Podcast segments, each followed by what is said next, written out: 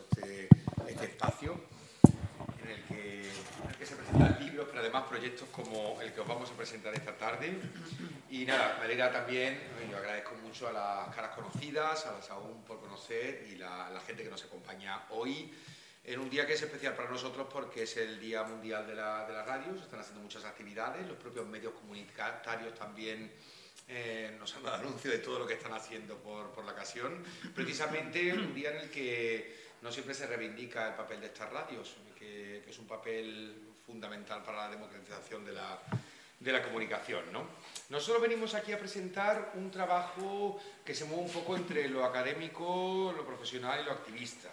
De hecho, nos planteamos hacer una, una charla, una especie de encuentro aquí en Traficantes, fuera de la academia, eh, para, para, presentar este, este, trabajo que ha sido, que también nos lleva bastante tiempo de, de, elaboración, en un espacio que no fuera estrictamente académico. ¿no? Y vamos a tener otra presentación con motivo del octavo Congreso Internacional de ULEPIC en unos días, el 9 y 10 de marzo. Y, bueno, pues aprovecharé también para presentar un poquito eh, RICAP, eh, que es la asociación que promueve este, este informe. Y para quien no los conozca, muy rápidamente, pero creo que mm, todos estamos, eh, la cuenta online BBVA no te pide nada. Cero condiciones, cero comisiones, ni nómina, ni recibos, nada. Y este nada es de verdad, no como otros. ¿Qué es un medio de comunicación comunitario? Es un muy Básicamente, el que cumple estas cuatro características principales. Primera, en un medio comunitario puedes hacer tus propios contenidos, tu propio programa, con una gran autonomía. Puede ser semanal, quincenal, mensual o diaria. Es posible que tengas que pagar una cantidad al mes o al año para ayudar a mantener el medio. Usar tu espacio para dar voz a otros colectivos es una idea fantástica. Pero si dedicas tu programa a hacer proselitismo de un partido político o de una religión, siempre la misma, eso no está permitido. Segunda, para posibilitar lo anterior, que la ciudadanía haga sus contenidos en radio y televisión, los medios comunitarios forman y enseñan a la gente para hacerlo. No hace falta ser periodista o haber estudiado comunicación. De hecho, no hay que cumplir ningún requisito formativo previo. Tercera, un medio comunitario no tiene ánimo de lucro. Los beneficios, en el caso de que se generen, no se reparten entre las personas de la asociación, sino que se destinan al funcionamiento del medio y a los proyectos sociales que promueve. Cuarta, un medio comunitario es gestionado de forma participada. Esto es lo que más diferencia a estos operadores de las radios y televisiones privadas comerciales y de las públicas. La gente implicada en un medio comunitario decide qué tipo de programas son prioritarios, qué música debe emitirse, qué mensajes de concienciación deben lanzarse y también cómo conseguir la financiación para que el medio siga en marcha, así como otros muchos asuntos.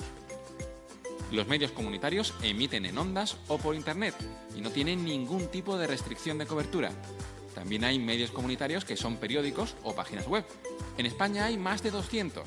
Por desgracia, en este país las vías de financiación de radios y televisiones comunitarias se limitan injustamente y sin aportar alternativas, algo que va en contra de las recomendaciones de la UNESCO. Y tampoco existen las medidas de fomento que sí se aplican en otros países europeos. Pero eso lo vamos a cambiar. Amplía la información en medioscomunitarios.net y descubre el medio comunitario más cercano a tu zona. Sigue siendo la, web de la red de medios, ¿no? Creo que sí. Vale. Bueno, pues esto es un vídeo casi con una voz muy baja, ilustrativo de lo que es la situación de los medios, de los medios comunitarios. Mm, nosotros, eh, como En realidad no somos eh, más que una red de investigación que eh, estudia este tipo de medios. Es decir, RICAP es una red constituida por unos 20 personas, funcionamos prácticamente desde 2015 eh, es, me atrevería a decir que también que es el único grupo de investigación en comunicación en España que no opera en el margen de una universidad concreta, sino eh, más bien como una asociación sin ánimo de lucro, con lo cual de alguna forma podemos tener un pie en la academia, pero también eh, otro pie con las organizaciones y, y, en particular con alianzas con el tercer sector de la comunicación. Eh, somos investigadoras de toda, de toda España, también por eso nos interesaba eh, tener esa forma legal y nos dedicamos, como el nombre indica, a la investigación de la comunicación participativa, es decir, todo lo que son eh, formas, vías y mecanismos que facilitan la participación ciudadana en el sistema de medios. Y aquí ya no solamente me estoy refiriendo a medios comunitarios, que creo que es una expresión, la expresión más directa de este tipo de participación, sino también a, lo que puede ser la, educación mediática, la alfabetización en medios, que tiene que ver precisamente con conocer los lenguajes de los medios para poder producir contenidos, algo que también conocen muy bien nuestros compañeros de, los, mm, de las radios comunitarias. Nos interesa también cómo podemos fiscalizar la, la actividad de los medios a partir de observatorios, asociaciones, sindicatos, etcétera. Y en general, pues lo que hacemos es investigación-acción. Es decir, hacemos mucha investigación, como lo que es el, el, producto de este informe, pero también nos dedicamos a acciones divulgativas, como puede ser también esta, esta charla o este, este encuentro. Eh, tenemos mm, desde el año pasado un máster en comunicación, eh, en metodologías participativas y comunicación para la creatividad social y para la intervención social, con la asociación CIMAS, que es una asociación mítica en o por lo menos de las primeras que empezó a trabajar con metodologías participativas en España. Eh, y, bueno, hacemos lobby. Entonces, eh, como, como, buen, eh, como buenos lobistas, cada vez que hacemos un encuentro, pues intentamos invitar a la gente de nuestro, de nuestro entorno. también presentamos alegaciones a la última Ley General de la Comunicación Audiovisual, aprobada en 2022, de la que os hablarán las compañeras. Y bueno, mm, alguna cuestión más con respecto al informe.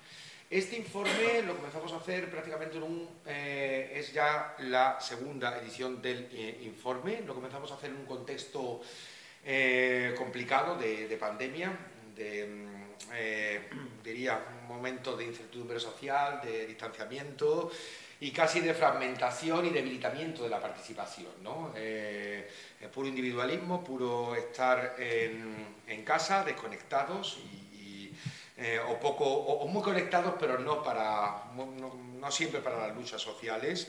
Eh, y bueno, en un contexto que diría que lo comunicacional mm, se definió por, bueno, por la edad de oro definitiva de las, de las fake news, del negacionismo científico y de, y de todo lo que, bueno, de, por lo menos el cuestionamiento de, de, los, de la verdad que transmiten algunos medios eh, y un momento de, absoluto debilitamiento de la credibilidad de los medios de comunicación, en particular de los medios eh, privados. ¿no? Leí el otro día en, en, en un libro de, Ricardo de, Querol, que recomiendo, precisamente, que aborda estas cuestiones, eh, que en realidad cuando la verdad está en entredicho, finalmente Mm, desconfiamos del mensajero y no tanto de, del corrupto, de aquella persona o de aquella organización eh, que está en el punto de vista de los, de los medios. ¿no? Además de este panorama de la fake news, eh, creo que bueno, Internet sí multiplicó las posibilidades eh, para la producción y la divulgación de información alternativa, pero nos hemos dado cuenta de que más allá de nuestras ilusiones, allá por 2011, que nos creíamos que teníamos una revolución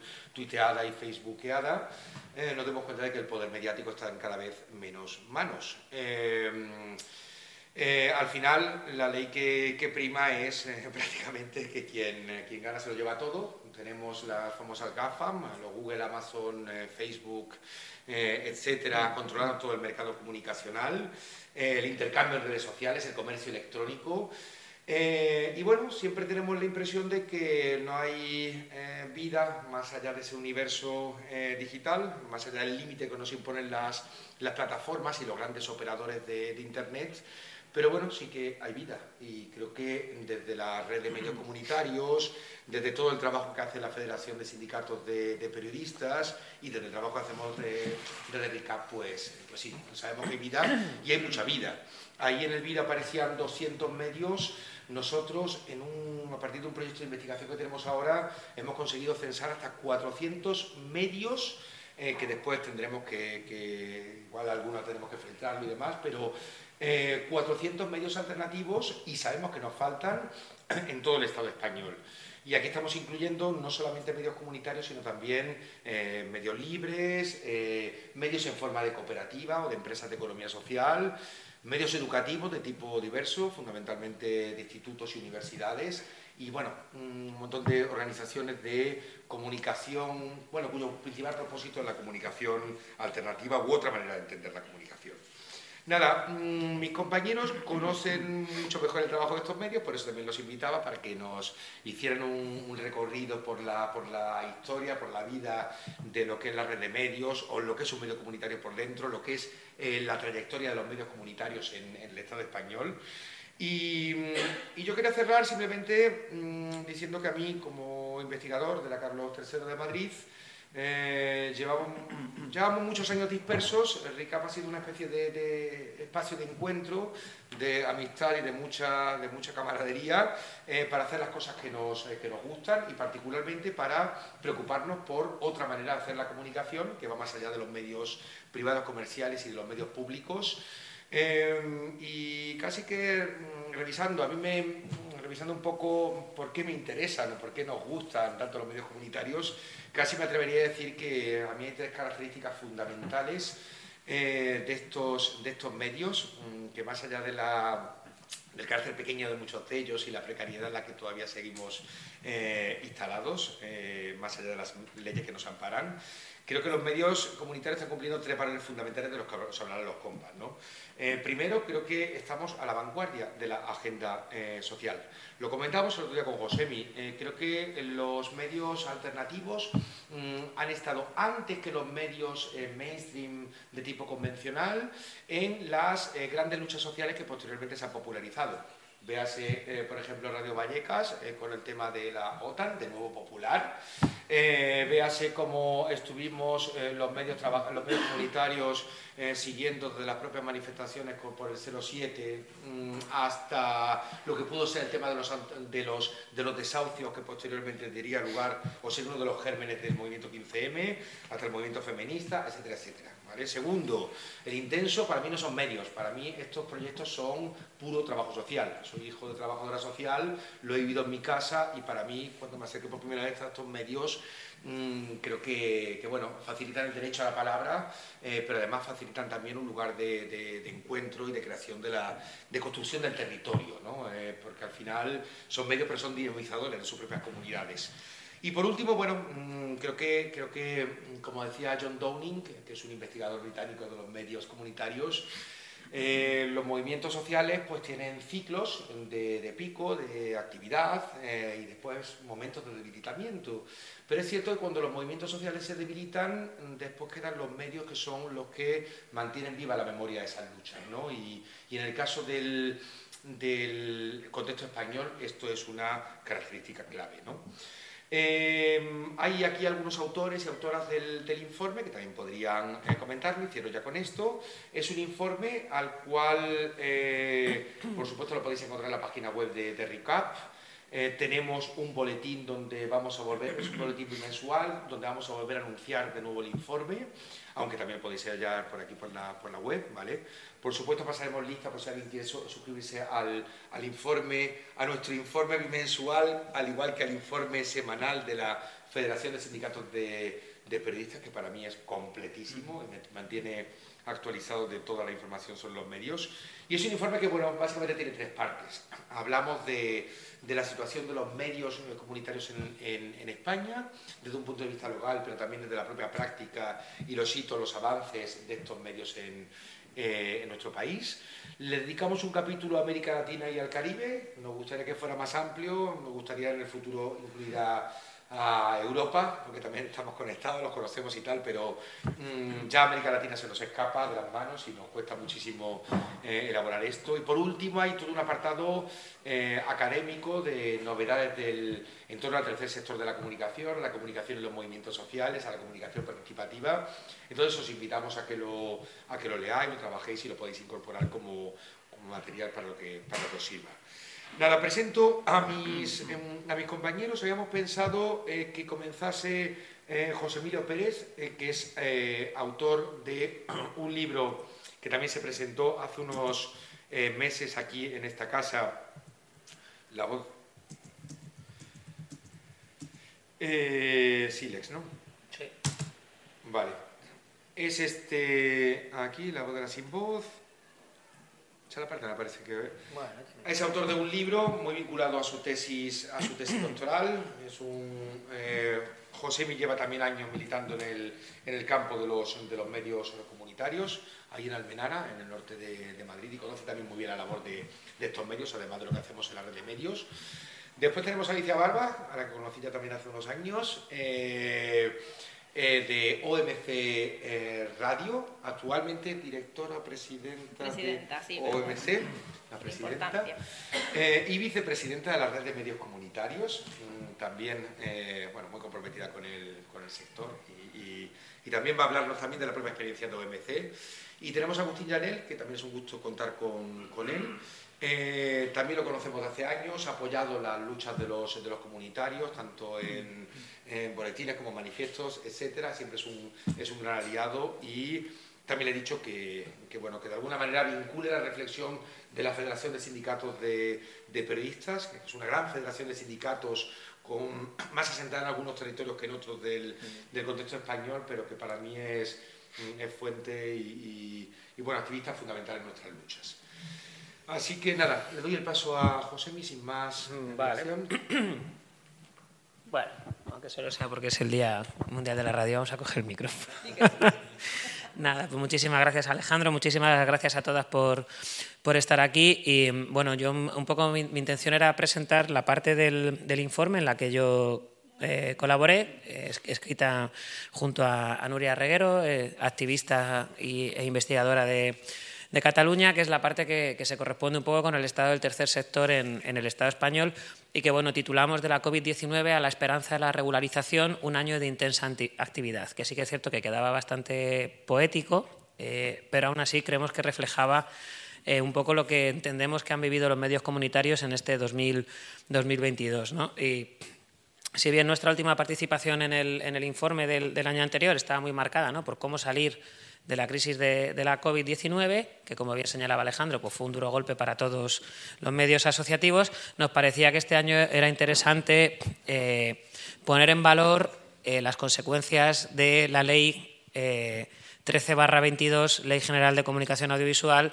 que se aprobó en julio de este año. ¿no? Porque sí que es cierto que toda la actividad, o gran parte de la actividad de los medios del tercer sector, los medios comunitarios en este año, ha ido muy vinculada a esa eh, a la aprobación de, esa ley, ¿no? que venía a derogar la ley de 2010, que es una ley que, que todos conocemos y que en realidad no sirvió para nada, desde el punto de vista de los medios comunitarios, como dicen los chavales ahora, fue un gran fail, ¿no? como lo que dicen en Internet, porque ni protegió ni dio licencia ni cumplió con gran parte de su articulado. Entonces, bueno, esta ley del, 22 es interesante porque da un paso adelante, adapta la regulación del, audiovisual al, nuevo ecosistema mediático, reconociendo bueno, pues fenómenos como las plataformas, los streamers y todas estas cosas muy vinculadas a la digitalización, y en lo que tiene que ver con los medios comunitarios, es interesante y ya os digo, ha marcado mucho la agenda de, la actividad de este año porque bueno, eh, incide en ese em, efecto o en ese reconocimiento que, ya tenía la ley del 2010, ¿no? de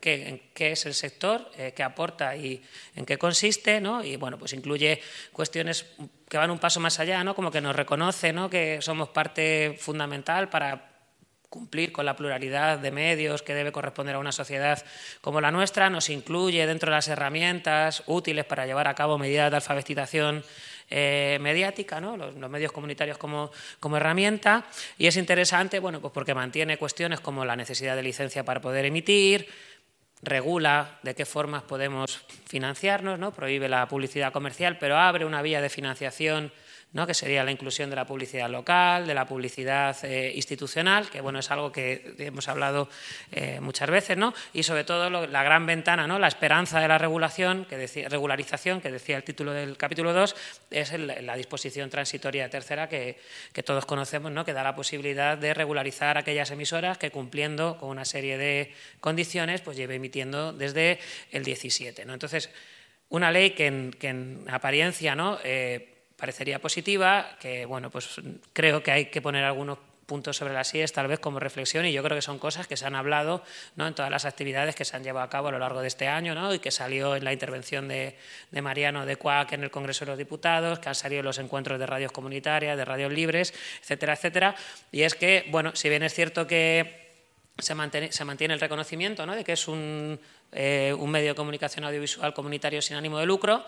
Sí que es cierto, eh, a mi parecer, y creo que compartido por muchas personas, que la definición que se da eh, que no voy a leer porque no voy a ser capaz de encontrarla, es lo suficientemente abierta como para poder tener que competir por las posibles licencias con otro tipo de medios, como pueden ser, por ejemplo, las radios religiosas.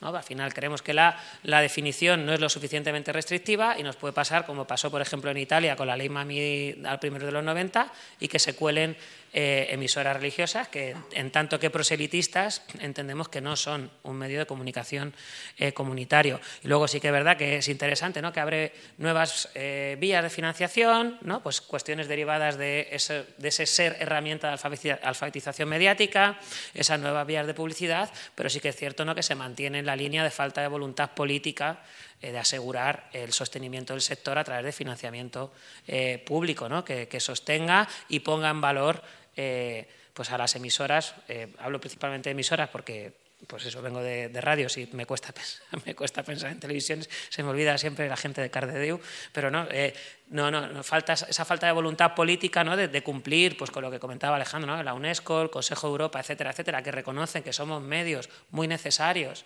eh, porque hacemos cumplir derechos fundamentales, porque aseguramos la pluralidad de las sociedades democráticas y es el Estado nos da la espalda y, bueno, de alguna forma nos condena a un futuro incierto. ¿no? Entonces sí, hay una esperanza de regularizarse, pero bueno, creo que eh, como con todo lo que viene de, la Administración hay que ser, eh, hay que ser precavidos cuando no críticos. ¿no? Y creo que bueno, esto se refleja muy bien, como os decía, en esa actividad de este año 2022, con encuentros tanto de radios libres como comunitarias centradas o centrados en cómo plantear eh, la entrega de documentación para hacer cumplir esa disposición tercera. ¿no? Un año también que yo creo que ha traído cosas positivas, ¿no? como el onda, eh, la mención de los ondas, ¿no? de de la desbandada de, Onda Color, ¿no? que al final creo que es un espaldarazo a la actividad de estos medios, es decir, no somos esos cuatro colgados y colgadas en nuestros barrios, sino que hay un reconocimiento por parte incluso de las emisoras eh, profesionales ¿no? del buen hacer de, de estos medios. Y luego, bueno, pues han salido cosas muy interesantes este año que reflejamos en, en el informe y de lo que probablemente puedan hablar desde la REM con más, con más peso, ¿no? como el, proyecto ODS, que creo que también es un, paso adelante importantísimo para, para, el sector ¿no? y que nos pone ahí en colaboración con otros agentes y que demuestra que, verdaderamente, y pese a todo, las emisoras comunitarias, los medios comunitarios gozan de, de, muy buena salud. ¿no? Creo que hemos conseguido salir de, de esa crisis que supuso eh, la COVID-19 y efectivamente bueno, pues avanzamos hacia ese, hacia ese futuro aprovechando la, posible eh, regularización del, del sector. Gracias.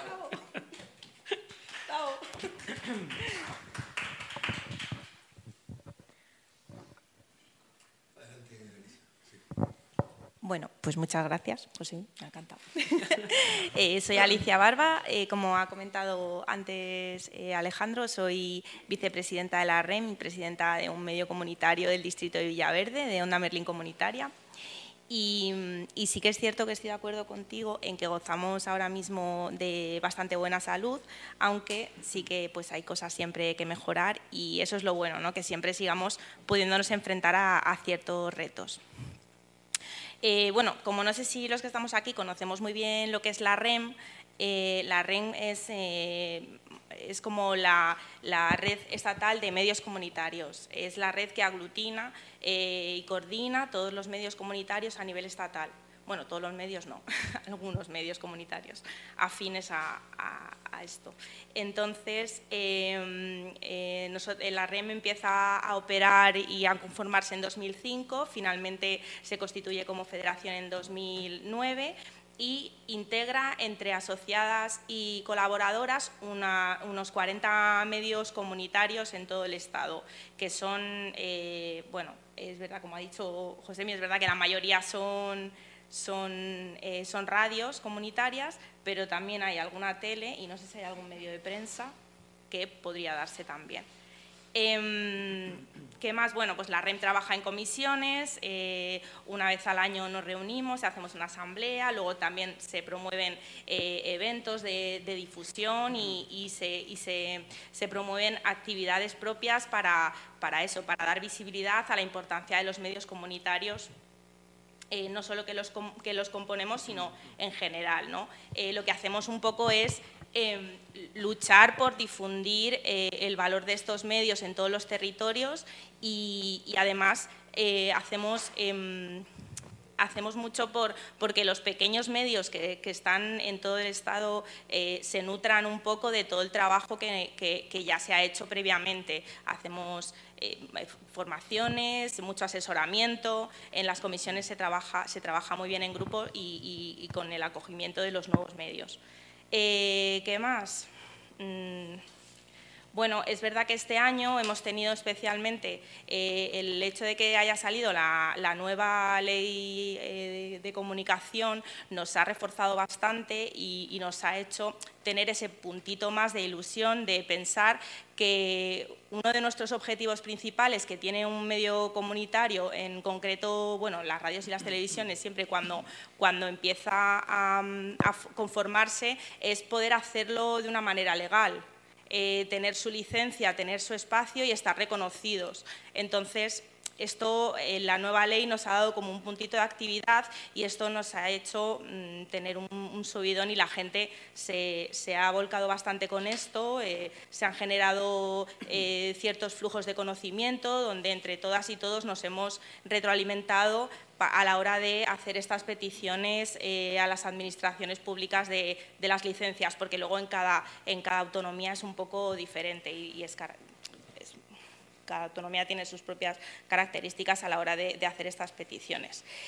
Eh, y así en cuanto a la REM, luego otra cosa, otra cosa que, que, sea, eh, que este año ha sido muy buena en ese sentido es que em, hemos, hemos, formado, bueno, formamos parte de, un proyecto em, que sale a raíz de una financiación mm, de un presupuesto estatal, si no me equivoco, em, del Ministerio, este, es de la Agenda, sí, esto es de, la Agenda 2030 y entonces se, junto con, otras federaciones de medios, que en concreto pues son eh, la EMA, que es eh, la Federación de Medios Andaluces, EMUGA, que es también una red de medios gallega, eh, la Xarxa, que es una red de medios también catalana, junto con estas otras federaciones, la REM hacen un proyecto conjunto y coordinado eh, para dar eh, difusión y, formación sobre eh, todo lo relacionado con los, con los ODS y con la Agenda 2030.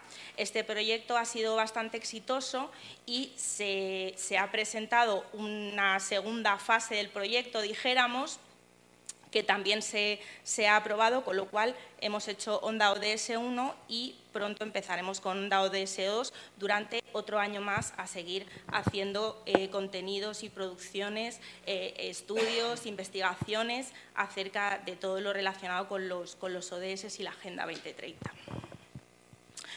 Y luego, pues yo um, os vengo a hablar de un poco de mi libro, que es mi medio particular y es donde lo que más conozco, que es Onda Merlin Comunitaria. Onda Merlin Comunitaria es uno de los medios comunitarios que forma la REM, es, es, una radio comunitaria que se funda en 1985 en el distrito de Villaverde. Eh, en 1987 finalmente se constituye como asociación eh, sin ánimo de lucro y actualmente tenemos financiación pública y privada. Pública, eh, pues, eh, que viene de subvenciones eh, principalmente del Ayuntamiento de Madrid y de la Comunidad de Madrid, y privada también porque también tenemos, ejecutamos diferentes proyectos de, de, fundaciones privadas como son Fundación La Caixa, Fundación EDP y luego también las propias cuotas de los socios que formamos, que formamos la, eh, la radio. Eh, somos además, además de ser medio de comunicación, somos escuela, porque tenemos sobre todo lo que hacemos principalmente, bueno, principalmente no, somos medio de comunicación y somos escuela, las dos. Eh, pero bueno, que lo, que lo que hacemos es formar a las personas para que cada persona desde su libertad pueda eh, crear sus propias producciones sonoras. Cualquier persona que, que, lo desee puede venir, acercarse y decir, quiero hacer un podcast. Vale, pues si quieres hacer un podcast, o te juntas con gente que sepas hacerlo o nosotros te podemos enseñar a hacer todo lo que necesites, un podcast, un programa de radio eh, con cierta periodicidad. Y, bueno, eh, actualmente tenemos unos 14 programas propios en la parrilla. Eh, más luego lo bueno que tiene estar en una federación como la REM es que nosotros compartimos, compartimos contenidos con, con, otras radios comunitarias de la red. Eh, no está muy actualizada la parrilla. es que el informático se fue y no volvió. Entonces, lo bueno que es que como la red de medios eh, tiene diferentes programas, eh, nosotros los compartimos entre las diferentes emisoras y, podemos tener programas en, otros idiomas, en, gallego, en euskera, en catalán, y, y eso es súper interesante y muy rico. Luego, em, bueno, tengo aquí todos los ODS que, que no os los voy a contar. y, no, sé, no sé qué más comentaros. Bueno, al final un medio comunitario en un barrio como el de Villaverde, la función que cumple es la de, como decía eh, eh es la de mm, eh, democratizar la comunicación, el dar acceso a todas las personas que lo deseen a tener voz. Eh, además, em, sabemos lo importante que es eh, el, tener diferentes voces, porque es la manera de que todos eh, seamos capaces de sentirnos parte del mundo. Eh, desde, desde, lo local, ¿no? que es nuestro barrio, pero, pero entendiendo, entendiendo todo gracias a, las diferentes visiones que, aporta cada uno en, en, el medio de comunicación. Y, y sobre todo, las diferentes visiones en, un amplio sentido, o sea, desde las diferentes generaciones, porque tienes grupos de jóvenes, grupos de gente muy mayor, eh, vas a los coles, entonces eh, todos, todos tienen, tienen, su momento de hablar, de ser escuchados, de, sentirse mm, que pueden decir algo eh, que a otra persona le pueda interesar. ¿no? Y entonces esto es la, magia, lo que nosotros llamamos siempre, que por eso somos Onda Merlín, ¿no? por la magia de la comunicación. Y, y nada, que es eh, súper importante que existan estos medios comunitarios porque además también formamos parte de, una red muy grande dentro del distrito eh, que aglutina pues, eh, todo lo que son las asociaciones de vecinos, asociaciones culturales de todo tipo, desde baile, teatro, mm, fotografía. O sea, lo bueno de tener un medio comunitario en el distrito es que nosotros somos capaces y, tenemos el, poder ¿no? de poder difundir entre nuestros vecinos y vecinas eh, todas las cosas que pasan en el barrio y, de estar como retroalimentados de, lo local, ¿no? de, retroalimentados de, nuestro propio barrio y de nuestros propios vecinos y vecinas. Eh, luego es súper interesante esto que comentabas antes de que em, nosotros...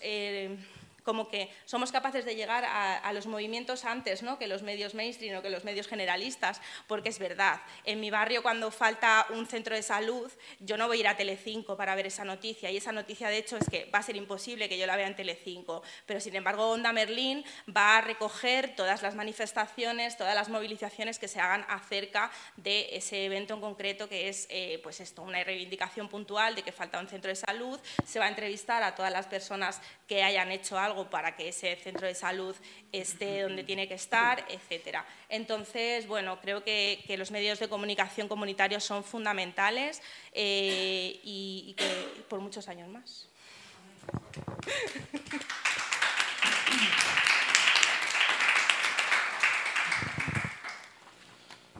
Bueno, pues lo primero, gracias Alejandro por invitarme a estar aquí esta tarde. Eh, yo voy a empezar por una obviedad yo creo que los medios comunitarios, creo, no estoy convencido, son absolutamente necesarios como parte, una de las tres partes imprescindibles para que se cumpla el derecho que tiene la ciudadanía a recibir información veraz, junto con los medios comerciales y los medios públicos.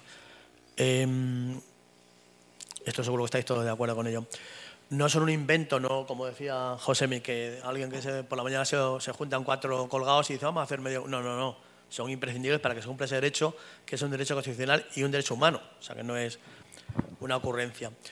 Nosotros en la Federación del Sindicato de Periodistas estamos convencidos de esto desde el principio y, y por eso en nuestros estatutos, que los aprobamos en el Congreso Constituyente en mayo de 2001, em, tenemos un, figuran como, como primer fin de nuestros estatutos, leo textualmente, el derecho al defender, la, eh, defender el derecho a la información de la ciudadanía reconocido en la Declaración Universal de Derechos Humanos de las Naciones Unidas, en la Constitución Española y en los estatutos de las comunidades autónomas. Para que este derecho se cumpla, es necesario que se cumpla de manera plena, no a medias como estamos ahora mismo. ¿no? Es necesario contar con medios comunitarios en ánimo de lucro y también comerciales y públicos, por supuesto. Y al contar con medios comunitarios, lógicamente tienen que estar regulados legalmente, como han comentado Alicia y José, que saben mucho más que yo de esto. Hasta ahora no lo han estado porque la ley, la de 2010, fue un rotundo fracaso en este sentido. Y parece que ahora se abre alguna puerta, ya veremos. Em, se necesita que tenga una financiación correcta, que les permita trabajar en condiciones dignas, que no sean discriminados respecto a otros medios, por ejemplo, la publicidad institucional. Luego habrá algunos que no quieran ningún tipo de publicidad, bueno, pues allá cada cual, ¿no? En nuestro programa, que también está en los estatutos, incluimos un capítulo específico dedicado al tercer sector de la comunicación, a los medios de comunicación. Os lo leo porque es muy breve. La FES incluye entre sus objetivos la defensa del derecho a la comunicación de la ciudadanía como consecuencia necesaria del derecho humano a saber y considera que, primero, un tercio de las frecuencias de ondas disponibles deben concederse a medios comunitarios sin fines de lucro, sin ser limitadas por la plataforma, ni en potencia, ni en contenidos, ni en su sistema de financiación. La FES entiende que estos medios son importantes vectores de la información de proximidad y del pluralismo cultural. Segundo, los medios del tercer sector de la comunicación merecen el mismo amparo y consideración que los medios comerciales al uso. Su carácter alternativo a la información proporcionada por los grandes medios y plataformas de comunicación contrarresta los efectos de la discriminación informativa de los intereses de la ciudadanía. Y tercero y final, sus informadores e informaciones deben gozar de, los mismos, de las mismas protecciones que los informadores de los medios tradicionales y del mismo acceso a la fuente de la información en igualdad de consideración y están sujetas a los mismos derechos y obligaciones deontológicas, por supuesto. Eh, sigo con los estatutos de la Federación. En ellos establecemos una serie de objetivos uno de ellos va dirigido expresamente al Poder Legislativo español y es exigir una ley de medios audiovisuales que distribuya de manera equitativa el espacio radioeléctrico entre los medios públicos, los privados comerciales y los privados de comunicación. Es decir, desde el nacimiento de la Federación, los medios comunitarios han sido uno de nuestros, bueno, de nuestros objetivos a defender porque los consideramos imprescindibles, como han dicho también los compañeros. Esto exige, naturalmente, mmm, nosotros lo hacemos esto sobre todo a, ver, que se cumpla el derecho a la información de la ciudadanía requiere que haya profesionales en, condiciones dignas, que trabajen dignamente y tal. Esto nosotros lo intentamos y lo peleamos a través de los comités de empresa y los medios de y los delegados de personal, que para eso somos un sindicato y es una de nuestras obligaciones fundamentales. ¿no? Em, bueno, desde entonces, por ese motivo, nosotros hemos colaborado desde siempre con la red de medios comunitarios dentro de nuestras posibilidades, que tampoco son muchas porque no tenemos una gran estructura de personal ni cosas de estas, pero vamos, hemos participado, hemos firmado manifiestos conjuntos, hemos con otras organizaciones también. Yo he participado en reuniones con, con gente de la, de la REM en organismos oficiales planteándoles que, a ver si ya regulaban la situación para conceder las licencias. Hemos hecho escritos conjuntos dirigidos a Naciones Unidas defendiendo, denunciando la, situación de los, medios comunitarios en España, etcétera. Em, además, Alejandro recordaba antes, cuando el Gobierno saca a consulta pública una ley que afecte al derecho a la información de la ciudadanía, nosotros contestamos. Y ahí planteamos nuestras propuestas como federación. Y siempre, siempre, siempre, en todas las consultas en las que hemos contestado, una de nuestras propuestas es que se, que se repartan el espacio, el espacio por tercios. Esa es la, nuestra, nuestra, vamos, como un latiguillo de siempre, ¿no? Em, ya decía que esto implica que haya gente en condiciones dignas y tal. Bueno, esta es una tarea fundamental para nosotros, para la Federación y para los sindicatos que la integran. Em, como digo, a través de los comités de empresa, sobre todo, ¿no? No hemos conseguido todo lo que nos gustaría ni con toda rapidez, pero desde luego hemos comprobado que en las empresas de comunicación donde nosotros estamos, las condiciones laborales y profesionales son mejores y los convenios, no voy a citar ninguno en concreto, pero algunos eh, son de los mejores que hay en la prensa tradicional en España. Porque naturalmente la precariedad, el periodismo está cada vez peor, la profesión, la precariedad muchísimo aumentado y eso influye directamente y de manera muy negativa en ese derecho a la información de la ciudadanía una persona que está con un contrato temporal o como falso autónomo, que ahí me podría contar hasta la semana que viene, pero yo aquí, de casos concretos y tal, lógicamente no se compromete, va a hacer lo que le digan, salvo que lleves ya 40 años de experiencia y tengas mm, todo resuelto en la vida, ¿no? Entonces, por eso hay que, hay que pelear. Nosotros tenemos un lema que utilizamos mucho, mi precariedad es tu desinformación. Eso, vamos, cualquier ciudadano creo que puede entender que define perfectamente la situación. Em, bueno, voy terminando porque si alguien luego quiere preguntar. Aprovecho para denunciar una vez más que ese derecho a la información no es precisamente un tema prioritario para ni para el Gobierno, sea del signo que sea, ni para los grupos parlamentarios. Os comento, nosotros cada vez que hay elecciones generales, la Federación enviamos a todas las candidaturas una serie de propuestas, 10 o 12 puntos. Siempre en esas propuestas, una de ellas es que regulen legalmente los medios comunitarios. Y luego hay otras, el secreto profesional, etcétera, etcétera. Bien, algunos, algunos partidos se hacen eco en sus programas, otros ni siquiera dedican un apartado a la comunicación y a la desinformación, pero vamos, luego no se cumplen, lo hemos visto un montón de veces, ¿no? Un caso concreto, porque claro, se les llena la boca a decir que sí, que defendemos la libertad de expresión y tal. Un caso concreto. Durante el año pasado hemos tenido reuniones, digo hemos porque yo pedí reuniones a los grupos parlamentarios en representantes de la Federación, de las agrupaciones de periodistas de Comisión Obrera y de OGT, de la FAPE, la Federación de Asociación de Periodistas, y de alguna otra organización para pedirles que cumplan el artículo 20 de la Constitución que ordena regular por ley el secreto profesional de los periodistas. Porque es verdad que hay jurisprudencia que a mí me procesan, yo le digo al juez, me acojo al secreto profesional y no me hace nada. Pero de vez en cuando hay algún juez que, como no está en una ley, pues llama, a, escribe un periódico, dígame quién le ha contado esto. Al director del diario.es, Nacho Escolar, Ignacio Escolar, perdón, de día embreado. Cada tres por dos le, directamente. Esto te obliga a ir al juzgado, etcétera, etcétera. Como es un mandato de negociación, todos los partidos nos han dicho que sí, por supuesto. Además es una ley que no es polémica políticamente, que no cuesta dinero. Fenomenal. La ministra portavoz se comprometió en el Congreso en la sesión de control a a reunirse con nosotros, nos reunió, puso a los técnicos a trabajar, han hecho un proyecto de ley, hemos colaborado, han aceptado todas nuestras propuestas, un asunto muy sencillo de siete artículos, a lo que iba. Es la mejor ocasión para aprobar esa ley. Después de 44 años de espera, no está mal, ¿no? La última ha sido que el grupo parlamentario del Partido Popular del Congreso, que nos había dicho que sí, que nos apoyaba y que por supuesto que contamos con ellos, ahora dice que no le gusta la forma en que lo ha hecho el, PP, el PSOE ha presentado una proposición de ley a una ley para, bueno, una cuestión técnica por estrategia para que diera tiempo en esta legislatura antes de acabar este periodo de sesiones. Pues dice que no, que eso no puede ser y lo utiliza como excusa. ¿Por qué? Bueno, porque estamos en pre-campaña electoral. Si realmente les preocupara el derecho a la información de la ciudadanía como les preocupa, esto que no tiene ninguna importancia, les daría igual que se apruebe mediante una proposición de ley solo de esto o en una enmienda que han presentado al fin. Y ahí en esas estamos. Nos queda mucho por hacer, pero nosotros seguimos en la pelea. La pena es que, bueno, cada vez somos más, pero cada vez con menos tiempo. Nada más.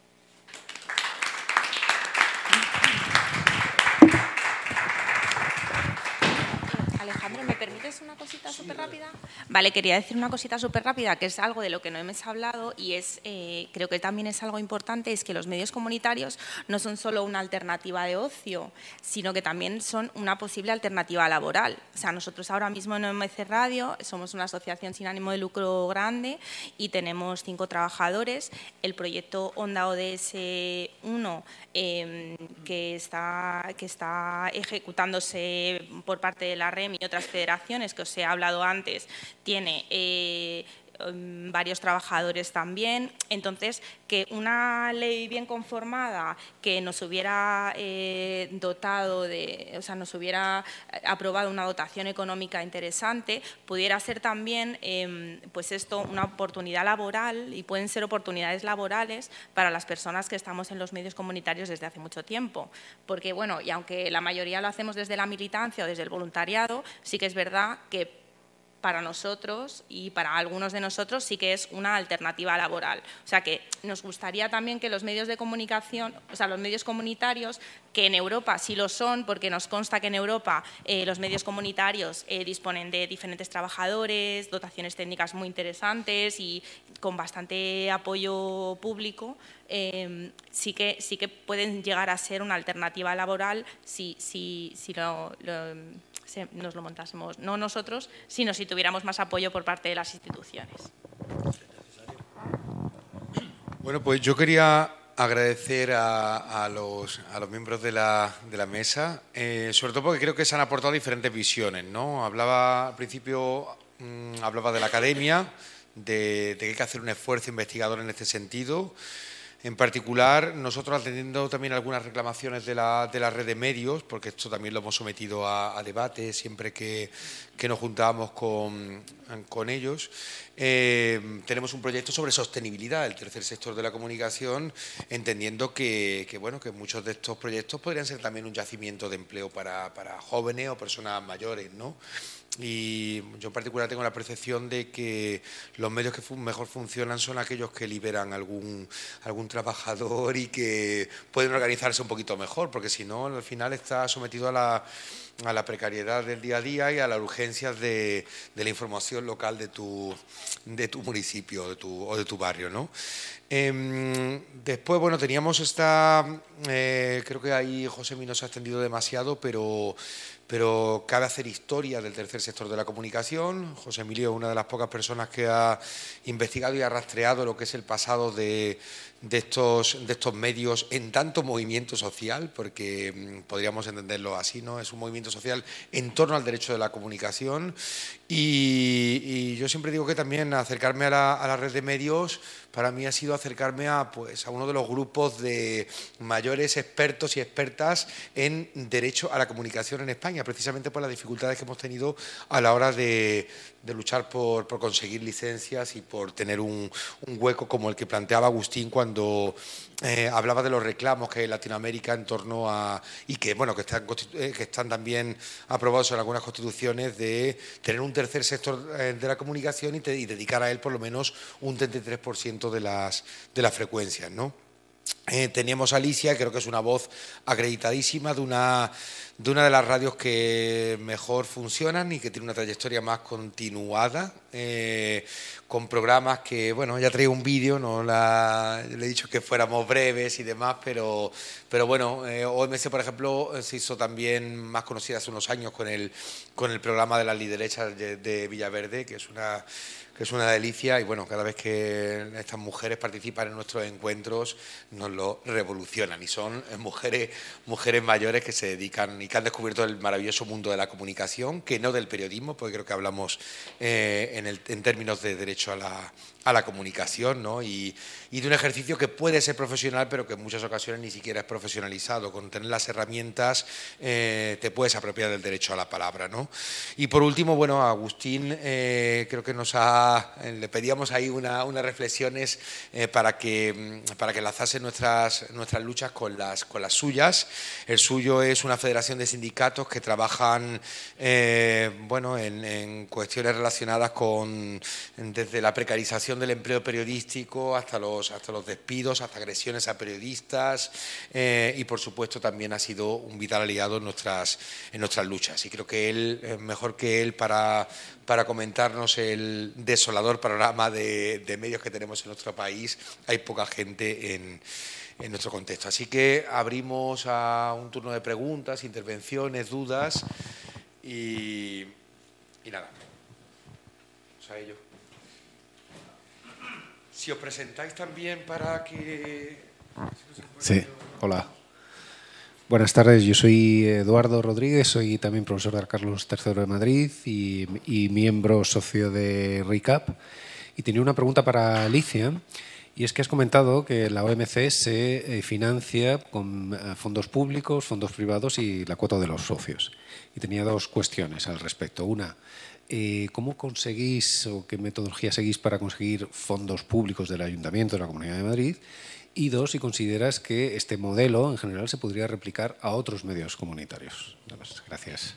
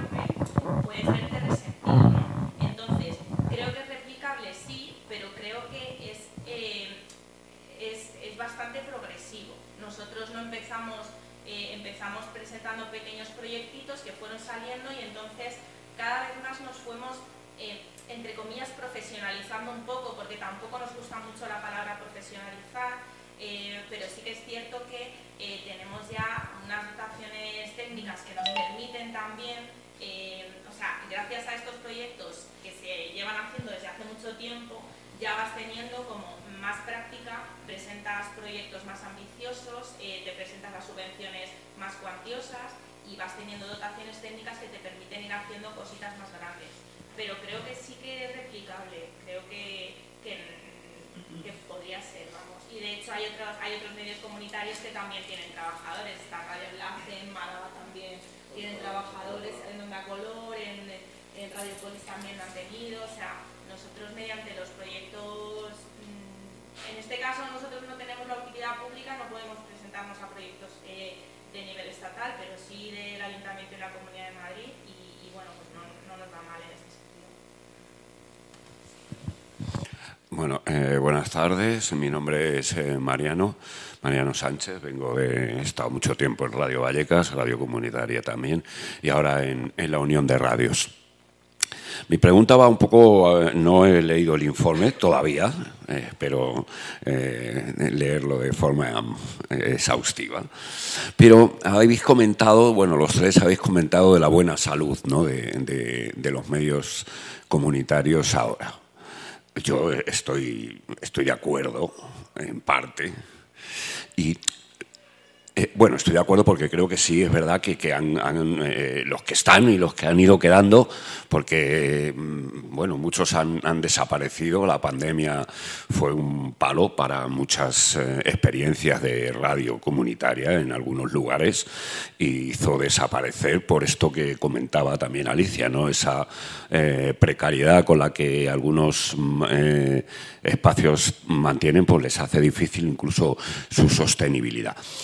Eh, pero es verdad también que ha crecido mucho mm, en el ámbito de Internet y bueno, todo el ámbito de Internet eh, los productores, los productores de, contenido en audio, en vídeo y tal que eh, se mueven en, este. Mm, yo, bueno, me imagino que no están en el informe, evidentemente, porque no son proyectos eh, comunitarios, sino que en la mayoría de los casos son proyectos individuales, en algunos casos muy individuales. Eh, o sea, tan individuales como que están solitos ahí en, su, habitación. Eh, bueno, mm, no sé si en el informe recoge algo sobre este fenómeno último de estos últimos años, también sobre el fenómeno del crecimiento de Internet como un canal de distribución y como un canal de difusión eh, importante, con todas sus herramientas nuevas y actuales, el Twitch, YouTube y todas estas herramientas. Eh, no sé si, si también en el informe se recoge también este progreso. y bueno, si se recoge también en ese informe esta idea de eh, simbiosis ¿no? del medio comunitario, nuevos enlaces, que bueno, que parece que está como enredando, no sé si enredando, enredando quizá no sea la palabra correcta, porque a lo mejor en muchos casos pueda estar aportando y a lo mejor aportando calidad y aportando eh, mm, gente que, viene nueva y, engorda también los proyectos, porque puede ser un camino determinado, empieza a hacer un programa y acabo después haciéndolo en un proyecto común, ¿no? que es lo que sería la radio comunitaria, la televisión comunitaria o cualquier proyecto medio de comunicación comunitario. ¿no? Yo creo que, no sé si, si lo no quiero que me lo adelantes, ya lo voy a leer de verdad, aunque me lo cuentes ahora, pero bueno, quería saber un poco si, si qué iba por ahí en ese, en ese tema.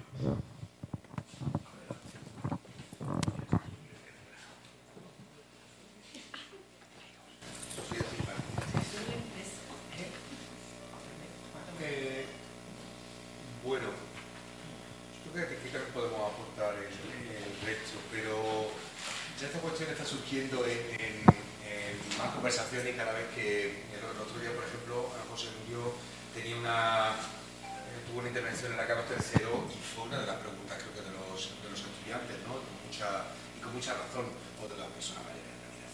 Eh, eh, vamos a ver, dos, dos cuestiones. la primera es, mm, nosotros por ejemplo en ese censo comentábamos antes de los 400 medios, hemos categorizado un poco lo que tenemos por medio comunitario, por medio libre, por medio educativo, por medio de forma de cooperativa, y tenemos un cajón para otras expresiones, otras organizaciones. Y es cierto que mm, nos estamos topando, porque además lo hemos, lo hemos comentado a la hora de limpiar un poco la base de datos, eh, que está viendo, claro, nuevos canales eh, de información alternativa, sin lugar a dudas. Muchas veces con fórmulas muy innovadoras que se basan en el humor, en la sátira, en la parodia. Hay podcasts eh, que son realmente interesantes por cuanto suponen un desafío a la, a la lógica mainstream eh, de, de, los medios masivos y que creo que directamente no tienen ningún ánimo de lucro algunos de ellos. ¿vale? Ni hacen proselitismo, eh, para nada, es decir, no son la radio del Partido Comunista, sino la radio de un grupo de chavales. O, porque además son, son formatos muy jóvenes. Mm, estamos pensándolo en tanto podcast eh, social, pero claro, a fin de cuentas hay dos cosas que, creo que salieron el otro día del debate. Eh, primero, para nosotros el hecho de que podamos incluir la base tiene que ver con que eh, no sean proyectos individualistas como tú planteas, ¿no? sino que sean proyectos comunitarios. Es decir, que por lo menos el proceso de producción y distribución de esos contenidos sea comunitario, ¿no? como han sido tradicionalmente estos medios. Y creo que el otro día también eh, daba en la clave eh, José cuando decía, bueno, los medios comunitarios mm, seguimos reivindicando las licencias, seguimos reivindicando el espacio en el dial y además queremos tener eh, espacios físicos donde poder encontrarnos. Porque al fin de cuentas, los, lo decíamos, ¿no? los medios comunitarios son un cruce de caminos entre movimientos sociales, organizaciones eh, y vecinos del barrio. Entonces, un proyecto hecho en una casa, pues bueno, volvemos un poco a, a, de algunas radios libres, ¿no? que yo no sé hasta qué punto eran comunitarias o, no. ¿no? Y, mm, y una cuestión que me, que me planteaba también, claro, eh, eh, si pensamos en estos podcasts, en carne cruda, puede ser un buen, un buen ejemplo. podcast pues súper interesante de información alternativa durante muchísimo tiempo, comulguemos más con, eh, con él o, no, pero que bueno, que directamente no es, eh, sí, es un podcast político y sociopolítico, pero, pero bueno, es un podcast hecho por una sola persona, que a lo sumo un par de ayudantes. Yo no sé, ese proceso no tiene nada de producción colectiva del, del conocimiento. No sé si mis compañeros quieren... Yo brevemente, yo creo que una persona que se dedica a difundir contenidos, información o, o humor, lo que sea, por internet, eso no es un medio de comunicación, ni comunitario ni comunitario. Es una persona, un ciudadano, que está ejerciendo el derecho que tiene, según la función, a, difundir sus ideas, opiniones o lo que le dé la gana por los medios a su alcance. En este caso, por la tecnología se lo permite, por internet o en un blog, o etcétera. Pero no es un medio de comunicación. Mm, bueno, yo es interesante la pregunta porque claro, la pregunta del millón, siempre que nos reunimos sale el tema. Y mmm, está bien que Alejandro se acuerde de lo que dije, que tan claro. No, no, digo, a ver dónde sale porque no, no sabía recoger el hilo. Eh, creo que es interesante plantearlo y reflexionar sobre ello porque al final los límites de este tipo de cuestiones hasta cierto punto entiendo que son permeables. Y creo que, y, o sea, yo que durante mucho tiempo contemplé el estructuralismo, o sea, yo una, una frontera bien definida a mí me hace la vida mucho más sencilla, pero claro, por desgracia la realidad es mucho más compleja eh, de lo que a, nosotros nos gustaría. Entonces creo que, o sea, me parece interesante porque, por ejemplo, en un encuentro de radios libres que hubo hace septiembre del 21, creo que fue en Zaragoza, hubo una mesa, precisamente a la que invitaron a productores de podcast que de alguna forma están cercanos al movimiento de radios libres, pues estoy pensando, por ejemplo, la, la linterna de Diógenes, que es un podcast de divulgación histórica, que Arcaiz estuvo miles de años, no sé, no recuerdo si Neguzki, Gaber y lo que fuera, luego hace el programa en su casa, se distribuye a través de radios libres. ¿no? Entonces, tuvieron ahí ese proceso de, de, de, intentar reflexionar en colectivo hasta qué punto ¿no? están unidos, son, no son, qué sinergias se pueden eh, desarrollar, ¿no? porque al final, bueno, sí que es cierto que no deja de ser, pues eso, una, en ocasiones una empresa eh, individualista, aunque luego, bueno, pues te podrán poner en, medios eh, libres o comunitarios. Pensaba también, por ejemplo, hace poco tuve que escribir una pieza sobre el tercer sector en radio, en hasta qué punto, qué tenemos en común y no en común con proyectos como el Salto Radio.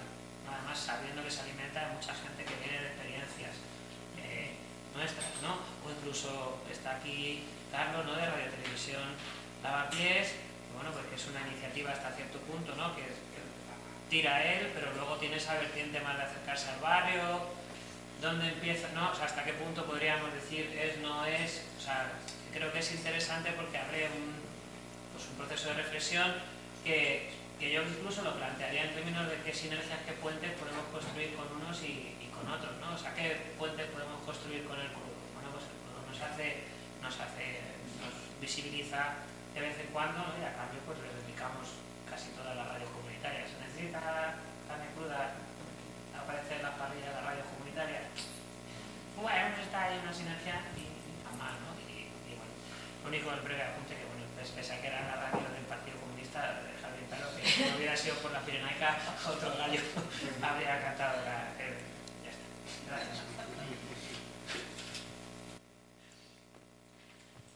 Hola, buenas, buenas tardes. Gracias por la, la, charlita que nos habéis echado, que está muy bien.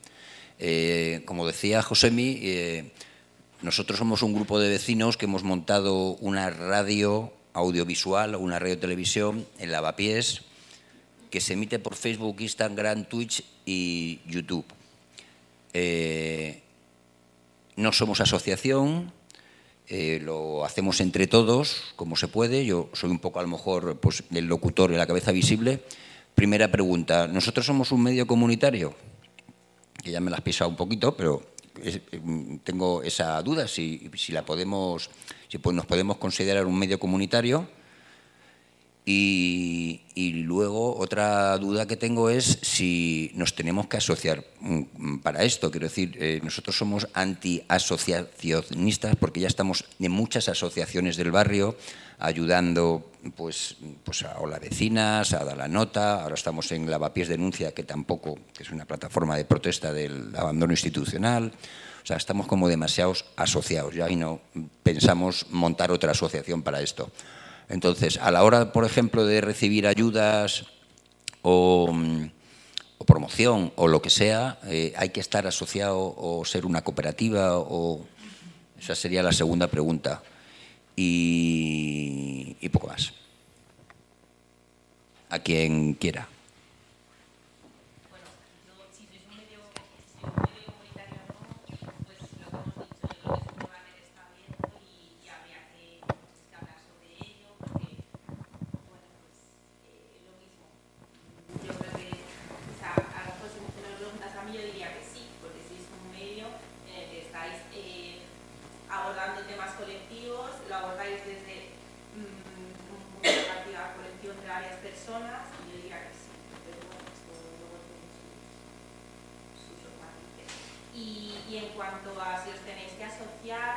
Eh, yo creo que desgraciadamente el tema de eh, ayudas, subvenciones y demás es muy complicado que se lo den a un colectivo eh, eh, sin, una, figura jurídica.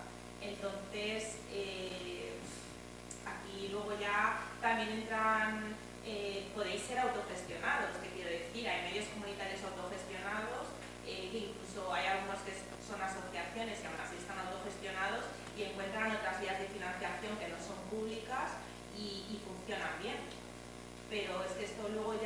tenéis que, o sea, creo que es una decisión interna vuestra, eh, poniendo sobre la mesa los pros y los contras que tiene asociarse y,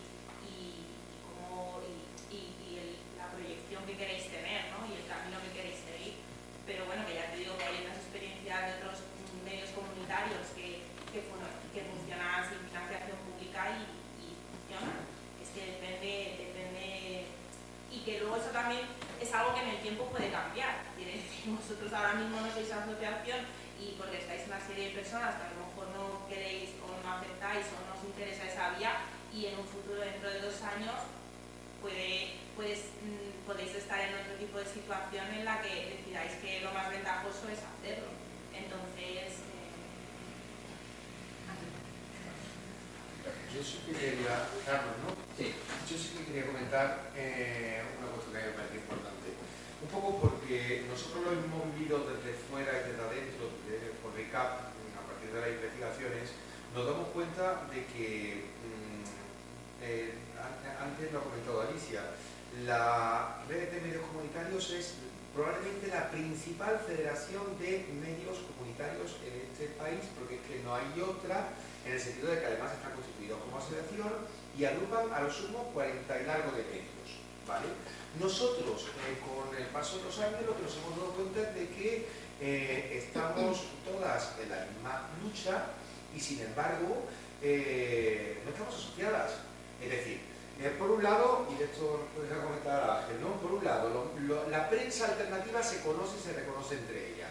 Incluso tiene una montada, una plataforma de media independiente que mm, no ha tenido mucha trayectoria. Por otro lado, las redes comunitarias nos conocemos, a veces tenemos vínculos con las emisoras locales de carácter más privado comercial, pero no siempre. Hay fractura entre los medios libres y los medios mm, comunitarios. Eh, entonces, bueno, yo creo que mm, compartimos el derecho a la comunicación, que creo que va más allá, lo comentaba Agustín, ¿no? de la libertad de expresión. ¿no? De hecho, la comunicación requiere unas infraestructuras, requiere un personal, requiere un proceso colectivo. Entonces, yo creo que tenemos que vernos ya como parte de eh, coaliciones mediáticas que estamos trabajando lo mismo. Y yo creo que es de la fuerza. Y precisamente, y cierro con esto, ¿no? El, mm, tener cierto músculo, tener cierto, peso, como le está ocurriendo a la, a la FES con muchísimo esfuerzo, a la red de comunitario, incluso nosotros, pues nos permite plantear una, una respuesta a la ley y ser capaces de, formular un escrito para cuando se habla de un proceso de, información pública de un marco legal, eh, poder intervenir en ella. ¿no? Entonces, eh, yo creo que pensar a lo grande, aunque seamos un medio pequeño.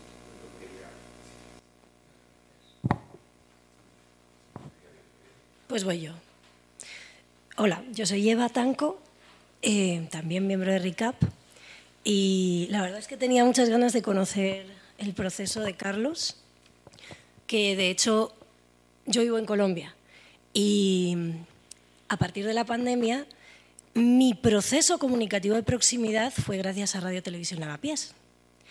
No sé si empezasteis en esa época o ya veníais de antes, pero yo os empecé a conocer pues justo más o menos cuando os conocí yo, a través de distintas redes eh, sociales. Y eso a mí me plantea la inquietud sobre, eh, por un lado, los procesos de proximidad y, por otro lado, por qué seguimos teniendo tanta tendencia a discernir los medios comunitarios por formatos, la radio comunitaria, la prensa comunitaria y qué poca atención le prestamos al streaming comunitario. El streaming pensado como un proceso individualista, vale, pero también el streaming comunitario, streaming de proximidad. Me parece que el hecho de que en la Ley de, General de Comunicación Audiovisual esté posicionado el tema de que los medios comunitarios son medios de proximidad puede servir, por un lado, para limitar el tema de las frecuencias. La potencia de frecuencias ha sido limitada por la cuestión de proximidad históricamente en muchísimos lugares. Y, por otro lado, en un mundo globalizado, ¿qué es la proximidad? Para mí en Colombia proximidad es vuestro, eh, vuestra propuesta, que me ofrece información de mi barrio para cada vez que vengo aquí, para cuando estoy allá, pues estar vinculada con lo que, con lo que considero como propio. Yo soy de un pueblito chiquitito y si no es por las redes sociales y por las pequeñísimas experiencias de comunicación participativa y popular que se hacen desde allí, yo no me enteraría de nada, ¿no? porque ahí es, es, una zona de silencio. Eh, ¿Cómo veis vosotros el tema de la proximidad? ¿Creéis que esto es una de las luchas que deberíamos apuntar hacia ellas también?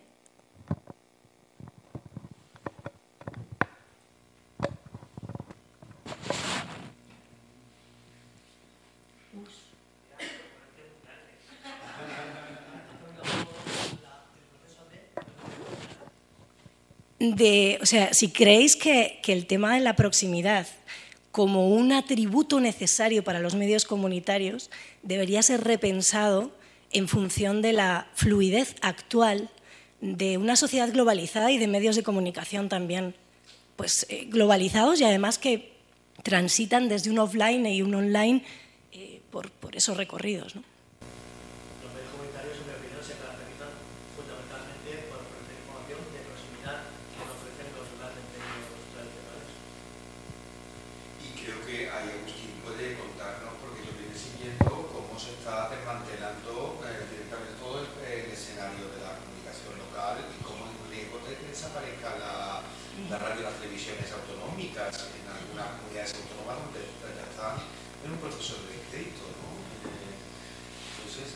sé, para mí, yo creo que esto conecta eh, con, con, lo que hablábamos antes del podcast social, que lo le llaman, ¿no? El podcast social, además de comunitario, eh, creo que para comunicar tú tienes que, que, tener un espacio y tienes que dirigirte también a una comunidad, a un target, más allá de que finalmente tú en Colombia puedes seguir la actividad de Radio La ¿no? que yo creo que es, es interesante. Claro, pero porque está en online. Pero si, si, limitamos, por ejemplo, la cuestión de. Si limitamos normativa legalmente, por ejemplo, en materia radial, eh, las frecuencias, si pensamos estrictamente en una, en una proximidad física, ¿no ponemos en riesgo el proceso, quizás? Yo, eh, bueno, no sé, no hace falta, ¿no? Me oís todos, ¿no? Eh, yo la proximidad, el concepto de proximidad siempre ha estado en todos los medios comunitarios y incluso ha estado como una defensa. Y de hecho, hasta ahora está defendido mm, siempre por los medios comunitarios. Los medios comunitarios son intrínsecamente medios de proximidad. Pero yo creo que no han resistido solamente a eso, o no se han planteado solamente esta cuestión. Incluso antes de la aparición de Internet, todos queríamos, incluso además de nuestra radio local, Queríamos una radio grande que se nos escuchara y hubo experiencias en, Madrid y en otros lugares por intentar que hubiera una radio muy grande ¿eh? un, antenón muy grande en onda corta, incluso en, en, onda media o en, o en, FM, que era lo único que teníamos aquí en España, ¿no? porque en otros lugares eh, se han desarrollado otras tecnologías. En España la que más se ha desarrollado fue la, frecuencia modulada.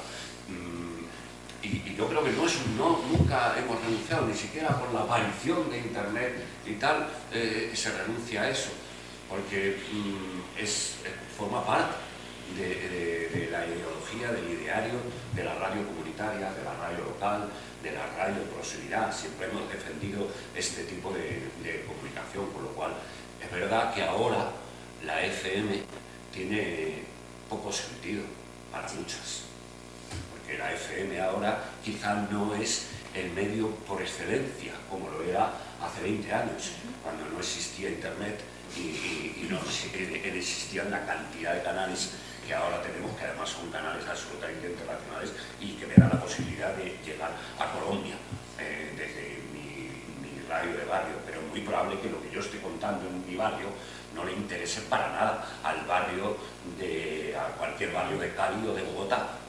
porque tienen, tienen sus, luchas ahí y es a lo que se van a dedicar.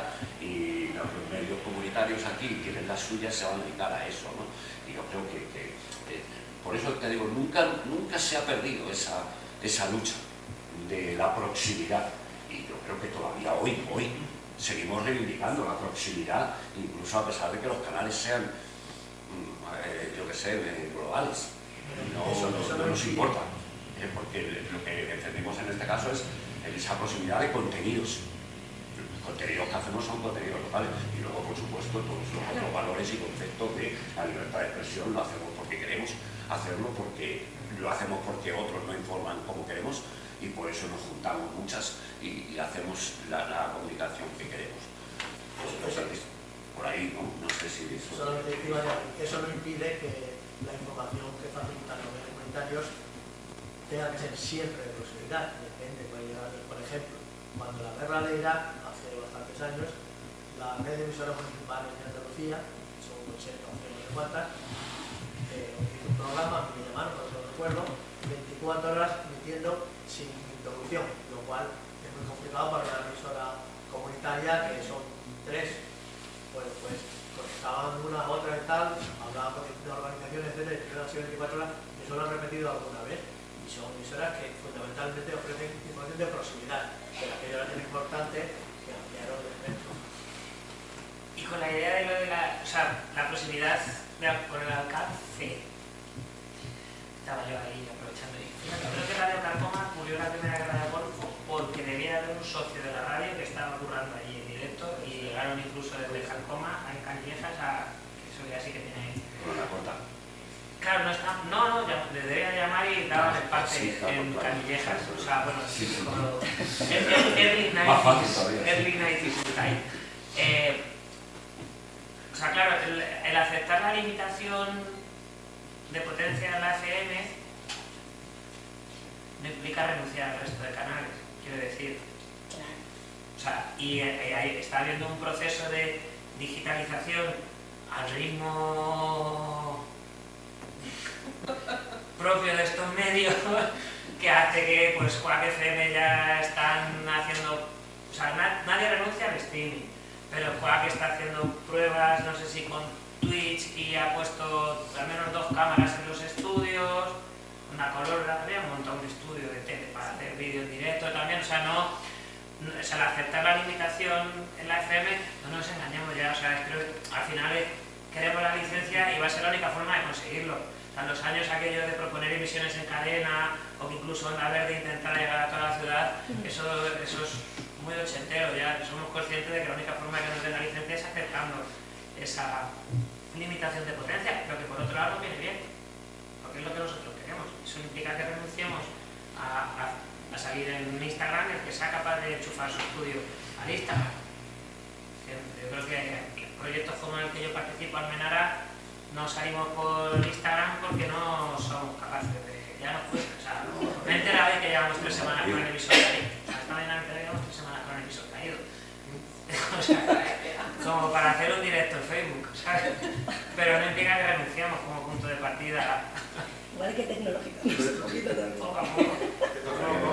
la última pregunta que también los compañeros de, traficantes eh, tienen que cerrar, lo han comentado cuando organizamos el evento. Yo quería, con relación a lo que... La parte implicada, añadir que yo no he conocido un colectivo menos tecno-feminista y tecnocéntrico que los medios comunitarios, porque directamente la, a esa red de comunicación, no solo de tecnología, cierto que muchos, muchos de estos proyectos son válidos, eh, porque bueno, es igual más, más fácil que requiere una infraestructura con una televisión, pero a diferencia de lo que eh, vivimos diariamente en la universidad con el profesor tecnológico que se agarran a la última tecnología de moda mmm, y sobre la que aprender para que los estudiantes, yo creo que hay estos procesos de comunicación por encima de todo. ¿no? Y además, el caso del salto, el profesor de conversión de, del salto eh, era transitar el periódico a eh, el multiformato, ¿no? y de las hacer mucha radio, como los estudios y demás. Bueno, yo seré muy breve, creo que no necesito tampoco micrófono porque proyecto bastante la, la voz. Motivado un poco por el comentario de Eva, yo creo que el debate en cuanto a lo comunitario es muy amplio. El sistema de propiedad, el modelo de gestión, de producción, pero para mí trasciende la cobertura y el alcance geográfico. O sea, lo que hace comunitario en medio tiene que ver con la comunidad de intereses, más allá de la cobertura geográfica, porque un poco motivado por lo que decías tú, hoy tenemos un concepto que es lo local, cómo lo global nos afecta a lo local. O sea, no podemos desprendernos de lo que está pasando a nivel global. Ahí tenemos la guerra de Ucrania a punto de una escalada, eh, o sea, la pandemia fue global, o sea, cómo eso que está aconteciendo en el mundo me afecta a mí en Vallecas o en Lavapiés o en Cuba, en La Habana. es muy difícil hoy separar lo global de lo local porque estamos muy interconectados. Y yo creo que también eso es uno de los retos de los medios comunitarios, que es saber explicar, y, más que saber explicar, o sea, generar procesos participativos donde pongamos en contexto los acontecimientos. Nada, me motivaron y no me quería quedar callado. Bueno, pues muchas gracias a los asistentes. Recordaros